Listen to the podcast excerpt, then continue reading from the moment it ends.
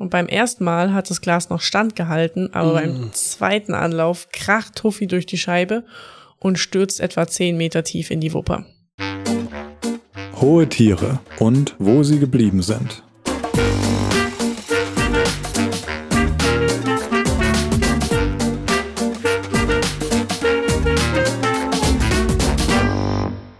Hallo liebe Hörerinnen und Hörer, ich bin Bex. Ich bin Moritz. Und heute bin ich wieder dran mit einer erstaunlichen Geschichte über ein berühmtes Tier. Normalerweise war es bisher so, dass ich bis auf wenige Ausnahmen die netten Geschichten abbekommen habe und Moritz hatte immer die schockierenden gruseligen. Triggerwarnung? nee, nicht ganz. Ausnahmsweise mal nicht. Aber diesmal ist es trotzdem ein bisschen anders, weil heute erzähle ich eine Geschichte, bei der ich schon bei der Recherche gleich aus mehreren Gründen die Wutperücke aufsetzen musste. Es geht um Tuffy, ein Elefantenweibchen, und mal wieder um Menschen, die aus Profitgier einfach viel zu weit gehen. Bevor wir Tuffy kennenlernen, müssen wir uns ganz kurz Franz Althoff widmen. Ein Spiegelartikel von 2016 beschreibt den als Zirkusmann durch und durch. Und das ist eine sehr zutreffende Beschreibung, wie ich finde. Weiß nicht, ob dir der Name was sagt. Der kommt nämlich aus einer Zirkusdynastie. Ähm, nee, der Name sagt mir nix. Mir hat er auch nichts gesagt. Ich bin aber auch echt schon, seit ich klein bin, kein Zirkusfan mehr. Althoffs ganze Familie war im Zirkusgeschäft und schon seine Vorfahren hatten sich auf Tierdressur spezialisiert. 1949 hatte Althoff die asiatische Elefantenkuh Tuffy aus Indien gekauft und da war sie drei Jahre alt. Also noch sehr jung für einen Elefanten. Und Tuffy wird dann von allen Quellen so als sehr zutraulich, freundlich und leicht dressierbar beschrieben. Und genau deswegen hat Franz Althoff sie sozusagen als PR-Maschine, sage ich jetzt mal, eingesetzt, um Werbung für seinen Zirkus zu machen. Und dass das gut funktioniert hat, ist nicht so verwunderlich. Wir befinden uns in den späten 1940ern in Deutschland. Richtiges Fernsehen gab's noch nicht. Ähm, und die Menschen hatten außer in Zoos nicht wirklich Gelegenheit, Elefanten aus der Nähe zu sehen. Und der Althoff hatte wirklich ein Gespür dafür, Tuffy öffentlichkeitswirksam einzusetzen. In Solingen hat er sie zum Beispiel Bierkästen zu einer Baustelle und den dortigen Arbeitern tragen lassen. Oh Gott. In Duisburg ist sie bei einer Hafenrundfahrt auf einem Boot und in verschiedenen Städten Straßenbahnen gefahren. Also ich glaube, das wäre, selbst heute noch wird es für ziemlichen Aufruhr sorgen, wahrscheinlich aus anderen Gründen. Aber damals, stell dir vor, du bist, hast noch nie einen Elefanten äh, aus nächster Nähe gesehen und dann ist einer bei dir in der Straßenbahn. Das muss schon ziemlich krass gewirkt haben auf die Leute. Ja, ich, ich erinnere mich an einen Fall bei uns in der Region, wo ein Elefant ähm, eines Zirkuses einen Schlitten mit Kindern im Winter gezogen hat. Daran erinnere ich mich auch. Was extrem viele Leute aufgeregt hat natürlich. Also da ist heute die Wachsamkeit natürlich eine ganz andere bei den Menschen bei diesen Auftritten in der Öffentlichkeit von Tuffy, da ist nicht immer alles ganz gut gegangen.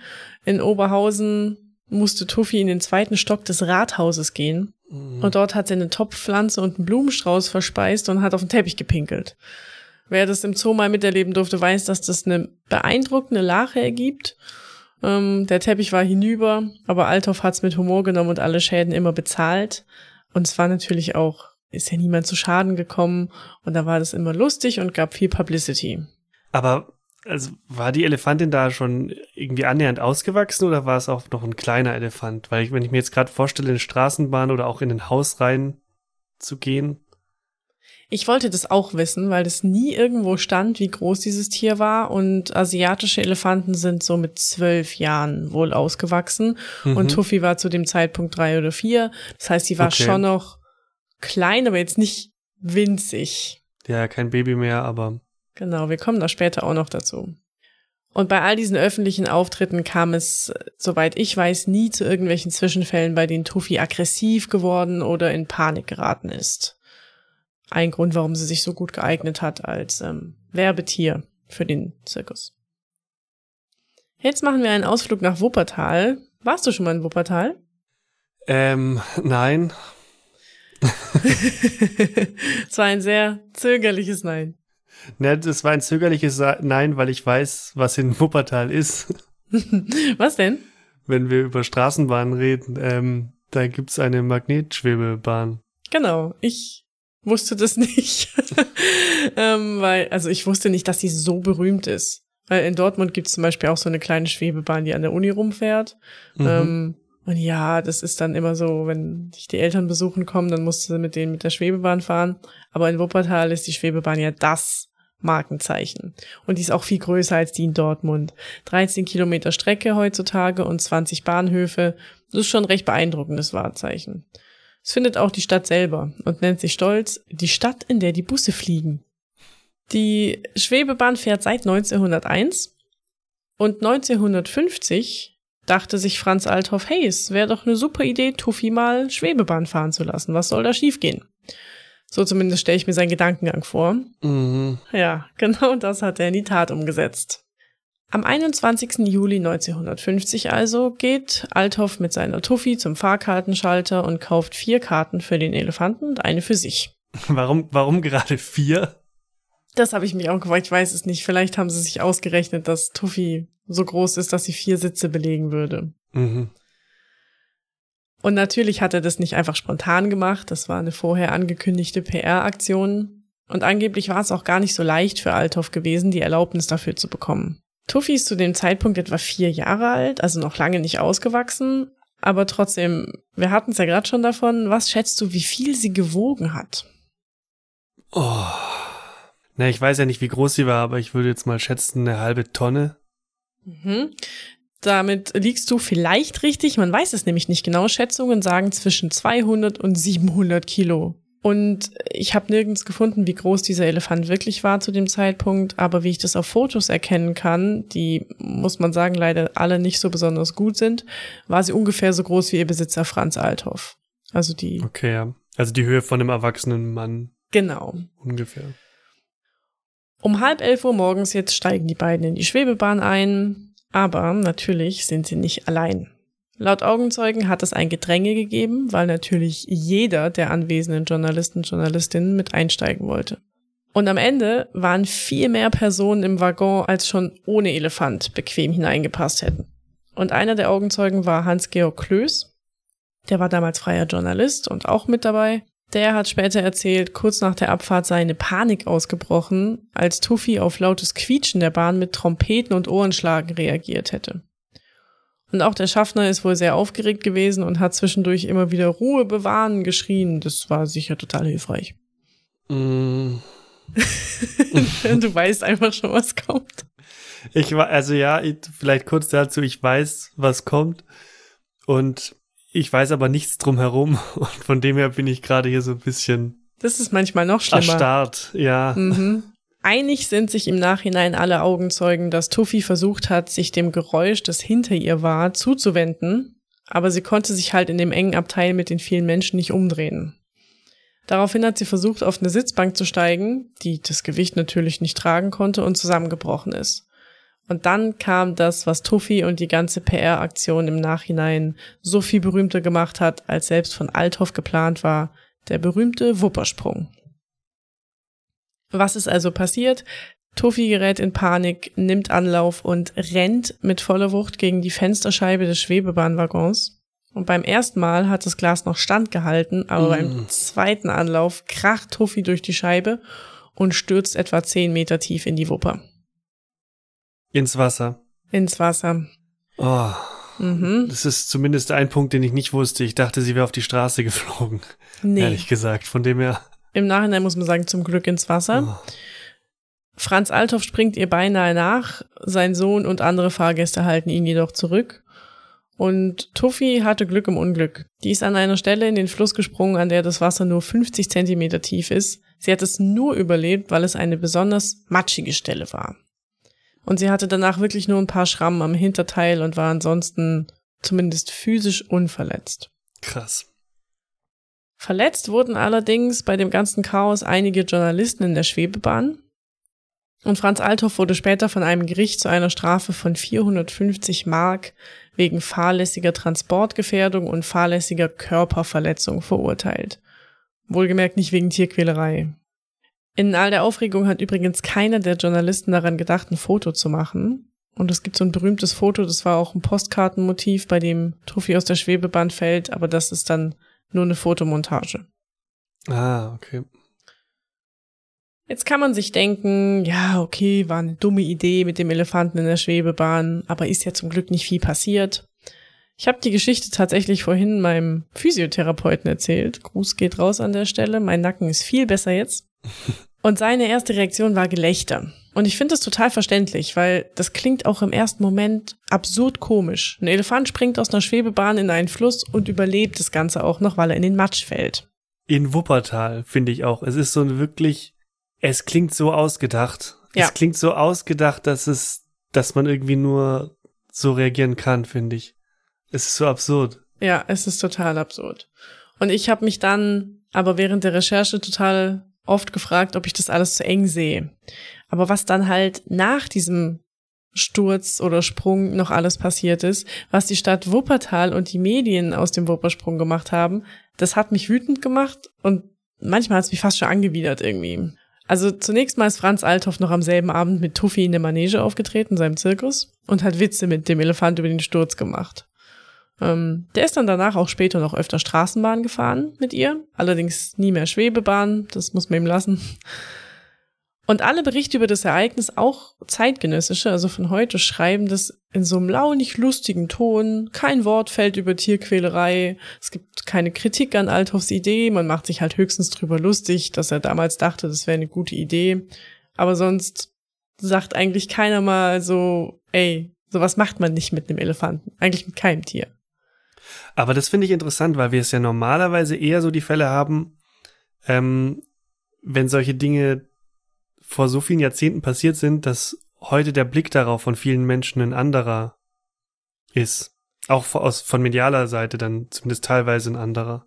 Genau, so wie bei der zugegeben noch viel schlimmeren Geschichte von dir von Mary, der gehängten Elefantin.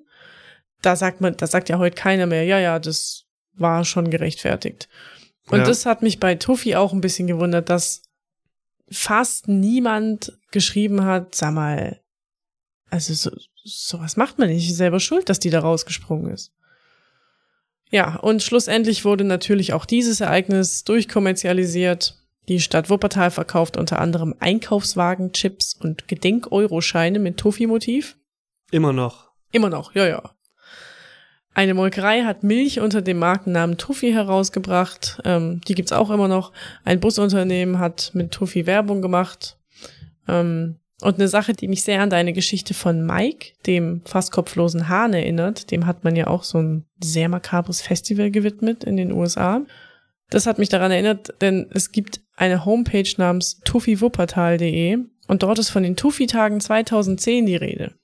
Und dieses Fest wurde veranstaltet von dem Supermarkt und dem Buchladen. Und dort gab es dann Elefantenmalen für Kinder und Kinderschminken und einen Stand mit diesen Milchprodukten von der Marke Tuffy und einen Stand mit Elefantengebäck und sowas. Also war alles ein großer Spaß. Ich bin gerade echt ein bisschen baff. Und nee, Ich wirklich. bin schon gewundert, warum du nichts sagst. Nee, ich, ich, ich sitze hier gerade echt so ein bisschen versunken und ich weiß auch nicht, ich kann mir das gerade nur damit erklären, dass diese Geschichte einfach so absurd ist, dass es halt, gerade wenn das so, so lange her ist, dass es einfach ist, dazu Distanz aufzubauen. Aber wenn man, wenn man einfach nur kurz drüber nachdenkt, dass ein Elefant in eine Schwebebahn gepackt wird, die viel zu dicht mit Leuten besetzt wird, die dann in Panik geraten, das Tier in Panik versetzen und das Tier fliegt da raus und hätte dabei sich schwer verletzen oder sterben können, dann einfach einen Dusel, dass es nicht passiert. Also, ja, ich tu mir gerade, weiß nicht, vielleicht liegt es auch an uns beiden, aber ich tu mir schwer, das irgendwie so in diese Richtung abzufeiern oder so, sondern bin einfach nur irritiert. Ich bin ein bisschen erleichtert, weil ich mich wirklich zwischendurch gefragt habe, ja, okay, vielleicht bin ich einfach so eine militante Tierschützerin geworden. Ähm, und natürlich Ja, ist wir der sind ja Grund. irgendwie vorbelastet inzwischen. Ja, das stimmt. Das muss man wirklich sagen. Also, ähm, wie gesagt, no shame, wenn jemand da im ersten Moment drüber lacht. Das ist, wie gesagt, es klingt einfach absurd. Und der Grund ist ja auch, dass das Tier eben überlebt hat. Aber Ja. das finde ich gleichzeitig ein bisschen das Heuchlerische, weil dass sie überlebt hat, ist nicht der Verdienst der Leute oder irgendwas, sondern es war einfach nur Glück. Mhm. Und deswegen finde ich es total blöd zu sagen, ach naja, war ja dann im Endeffekt nicht so schlimm. So, mm, ja, und das hat trotzdem eine Scheißaktion.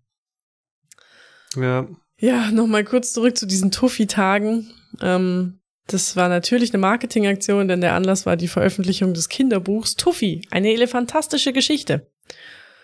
Ich gebe zu, ich war zu geizig, mir das Ding zu kaufen und ich weiß daher nicht ganz genau, wie die Geschichte geht. In der Beschreibung heißt es, Indien, so heißt ein weit entferntes Land, in dem riesengroße Elefantenherden leben. Doch nur Tuffy, dieser kleine Elefant, lernte einst in Wuppertal das Schweben. Das klingt jetzt für mich nicht so, als würde sich das Buch ernsthaft mit dem Ereignis auseinandersetzen. Aber es kann auch sein, ich tue ihm Unrecht. Wie gesagt, ich habe es nicht gelesen. Ich finde es auf jeden Fall total banane, so eine Geschichte so zu erzählen, als wäre das alles ein großer Witz oder Spaß gewesen. Natürlich gibt's aber doch Kritik, nicht nur von mir, natürlich von Peter. Die Tierschutzorganisation hat Tuffis Wuppersprung zum Anlass genommen, die Haltung von Elefanten in Zoos und Zirkussen an sich zu kritisieren. Die ist nämlich, mal abgesehen von der Kritik an nicht artgerechter Haltung, sehr gefährlich für Menschen. Die Organisation Elefantenschutz Europa e.V. listet seit 1980 in europäischen und nordamerikanischen Zoos und Safari-Parks 51 Todesfälle durch Elefanten und rund 100 Verletzte auf.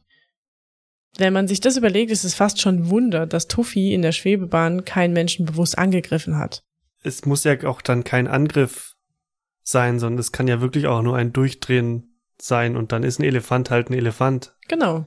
Der ist groß. Es ist dann ähnlich auch wie in der äh, Folge über Mary die Elefantin. Wenn so ein großes Tier sich bewegt, dann Menschen, die im Weg stehen, die machen da nicht mehr viel ich bin wirklich überrascht, dass Tuffy da nicht um sich geschlagen hat oder ausgekeilt hat. Weibliche asiatische Elefanten haben keine Stoßzähne. Also, ja, aber dennoch. Ja, auch wenn mich das alles total ärgert, Tuffy hat es wohl nicht groß gekümmert. 1968 wurde der Zirkus Althoff aufgelöst und Tuffy kam zum französischen Cirque Alexis Grüß. Ich hoffe, ich spreche das richtig aus. Und dort hat sie noch bis 1989 gelebt. Zwei Jahre länger übrigens als Franz Althoff. Und ja, wirklich, also da haben, haben wir sie ja nur knapp verpasst hier. Ja, stimmt. Aber das heißt, das heißt, ich entnehme diesem Ende, dass sie wirklich keine Folgeschäden hatte, sondern das, also die, die Grundsatzfrage danach eben wieder die ist, Elefanten in Zirkussen halten, ja oder nein, wo ja inzwischen nicht nur Tierschützer ihnen sagen, es gibt ganz schön viel, was da dagegen spricht. Mhm. Das ist, glaube ich, auch so ein Punkt, ja, der mich jetzt so irritiert an der Geschichte, weil es das einfach fortsetzt. Also, dass Elefanten oder auch jetzt Löwen zum Beispiel in einem Zirkus zu halten, keine besonders kluge Idee ist, weil einfach der Platz und, und alles Mögliche nicht auch nur ansatzweise artgerecht ist. Aber artgerecht natürlich auch immer ein äh, schwieriges Wort ist, aber einfach irgendwie würdig für die Tiere. Mhm. Und da reiht sich natürlich so eine Werbeaktion total ein, dass man, was früher auch Zirkusse gemacht haben, mit, mit solchen Tieren dann durch Städte zieht, an Menschenmassen vorbeizieht, durch Menschenmassen durchzieht. Deswegen bin ich wirklich jetzt ein bisschen irritiert, weil ich sage mal so, ich kannte von dieser Geschichte das Foto und den Satz Elefant fällt aus der Schwebebahn. Mhm. Ähm, das drumherum kannte ich nicht und das drumherum macht mich so ein bisschen sprachlos gerade. Ja, so, so ging es mir auch. Dass danach auch einfach so weitergemacht wurde. Also ja, du hast recht, Tuffy hatte, soweit aufgezeichnet wurde, keine bleibenden Schäden. Psychisch weiß man natürlich nicht. Also sie hat auch danach zumindest nie jemand angegriffen. Zumindest wurde darüber nichts berichtet. Ja, sie war danach auch in den Straßenbahnen, hat ja auch funktioniert. Ja. Hm. Kurz und unschön kurz und unschön. Der zweite Elefant irgendwie, bei dem es schlecht ausgegangen ist in unserem Podcast, beziehungsweise nicht ganz so schlecht wie in Folge 7, äh, die Geschichte von Mary, aber trotzdem läuft es für Elefanten statistisch bisher nicht gut für uns bei uns. Nee. Vielen Dank trotzdem auch für die kurze Geschichte zu Tuffy und Leute, wenn ihr Elefanten habt, dann nehmt sie nicht mit in Schwebebahn. Habt am besten keine Elefanten. Ja. Habt keine Elefanten. Habt keine Elefanten ist ein guter Leitsatz, ja. ja. Dann kommen wir jetzt noch zum tierischen Fakt, würde ich sagen. Der tierische Fakt. Diesmal ist es mir wirklich schwer gefallen, mich zu entscheiden, weil es gibt über Elefanten so viele fantastische Fakten. Das sind sehr, sehr spannende ja. Tiere. Kann jedem nur ans Herz legen, sich näher mit Elefanten zu beschäftigen. Aber ich musste mich dann natürlich doch entscheiden. Und dazu eine Frage an dich. Manche Tiere benutzen ja Werkzeuge, um sich das Leben leichter zu machen. Fällt dir da spontan eins dieser Werkzeuge ein? Schimpansen und andere Affen benutzen Stöcke oder Steine. Jetzt spontan fällt mir kein anderes Werkzeug ein. Genau, ich glaube, das ist so der Klassiker, der uns allen einfällt. Vielleicht noch die Otter, die mit einem Stein Muscheln zerschlagen. Aber meistens sind es halt irgendwie Stöcke oder Steine. Elefanten sind bisher die einzigen bekannten Tiere, die ihren eigenen Atem als Werkzeug einsetzen. Uh. Japanische Forscher und Forscherinnen haben herausgefunden, dass Elefanten schwer erreichbares Futter mit ihrem Rüssel anpusten und so in Reichweite bringen können. Und das haben sie natürlich getestet, indem sie ihnen Futter schwer zugänglich irgendwo hingelegt haben und dann beobachtet haben, was sie tun. Und wenn das Futter dann in Reichweite gepustet ist, dann hören sie auf zu pusten und fressen. Aber wie pusten sie sich das Futter in Reichweite? Ähm, es war, leider haben sie nicht beschrieben, also naja, zumindest im, in der Zusammenfassung der Studie, die 40 Euro kostet, um sie zu lesen, äh, wurde es nicht beschrieben, wie sie es genau hingelegt haben. Ich habe mir vorgestellt, dass es vielleicht irgendwo oben drauf liegt und sie es runterpusten. Okay, also es geht aber ja dann eher um Zoo-Elefanten oder Nein, sie haben Quasi, das, oder? nee, nee, sie haben das auch bei Elefanten in freier Wildbahn Ah, okay. beobachtet. Da sind sie, glaube ich, dadurch sind sie darauf gekommen. Okay. Und es wurde auch beobachtet, dass sie das Futter, was schon erreichbar war, aber mit Hilfe eines stoßartigen Schnaufers auch in eine bessere Position geschubst haben, um es besser greifen zu können mit ihrem Rüssel. Mhm. Und das zeugt ja schon von einem gewissen Verständnis für physikalische Vorgänge. So der Elefant begreift, okay, wenn ich puste, dann bewegt sich was und dann kann ich es besser erreichen. Das fand Mhm. ich, fand ich spannend. Ich hatte jetzt bei der Luft spontan nicht an ein Werkzeug gedacht, aber es stimmt schon. Ich meine, am Endeffekt ist es wie ein Laubbläser oder so, Genau, das war Ähm. meine erste Assoziation. mit dem sie da arbeiten. Damit sind wir am Ende der 20. Folge unseres Podcasts. Uh, fast so ein kleines Jubiläum. ähm, ja, nicht, also kein richtiges Jubiläum, aber ein Meilenstein. zumindest ein, ein Meilenstein, denn die nächste Null. Was natürlich bedeutet, liebe HörerInnen, ähm, wer in Folge 10 aufgepasst hat, ihr werdet am Ende dieser Folge unsere Outro-Musik in voller Länge anhören können, weil einige von euch haben uns mitgeteilt, dass ihr die Musik super findet. Wir finden die Musik super und deswegen haben wir uns entschieden, sie alle zehn Folgen einfach in kompletter Länge hinten ran zu packen. Außerdem vielleicht noch ein kleiner Hinweis für alle, die uns nicht über Apple Podcasts hören. Bisher wurden nur dort und in einigen anderen Podcast-Apps die Folgen auch nummeriert. Weil wir aber so oft innerhalb einer Folge auch auf andere Folgen verweisen und auch immer wieder die Folgen irgendwie miteinander zusammenhängen, haben wir die Nummerierungen jetzt überall eingefügt. Das heißt, auch bei Spotify und Co. könnt ihr jetzt einfach die, die Folgen nach ihren Nummern suchen und wir werden auch künftig noch mehr versuchen darauf zu achten, die Nummern auch immer gleich mitzunennen, damit ihr dann die passende Folge gleich parat habt, wenn ihr sie denn hören wollt. Hohe Tiere ist eine Penguin-Pod-Produktion und wir freuen uns natürlich wie immer sehr, wenn ihr uns weiterempfehlt. Ganz besonders freuen wir uns, wenn ihr unseren Podcast bewertet. Das geht auf Apple Podcasts und mittlerweile auch auf Spotify. Hier noch ein kleines Dankeschön, weil wir haben jetzt schon einige Wertungen, seit diese Funktion bei Spotify freigeschaltet wurde, dort bekommen. Und auch das freut uns natürlich sehr. Alle unsere Folgen und auch Tierfotos findet ihr auf unserer Website penguinpod.de. Einige der Fotos gibt's auch auf Twitter oder Instagram. Dort heißen wir at penguinpod. Wenn ihr Feedback oder Fragen habt, dann könnt ihr uns gern eine E-Mail schreiben an mail at penguinpod.de. Damit sind wir dann wirklich am Ende dieser Folge und wir freuen uns, wenn ihr beim nächsten Mal wieder einschaltet. Vielen Dank fürs Zuhören und bis zum nächsten Mal. Ciao. Tschüss.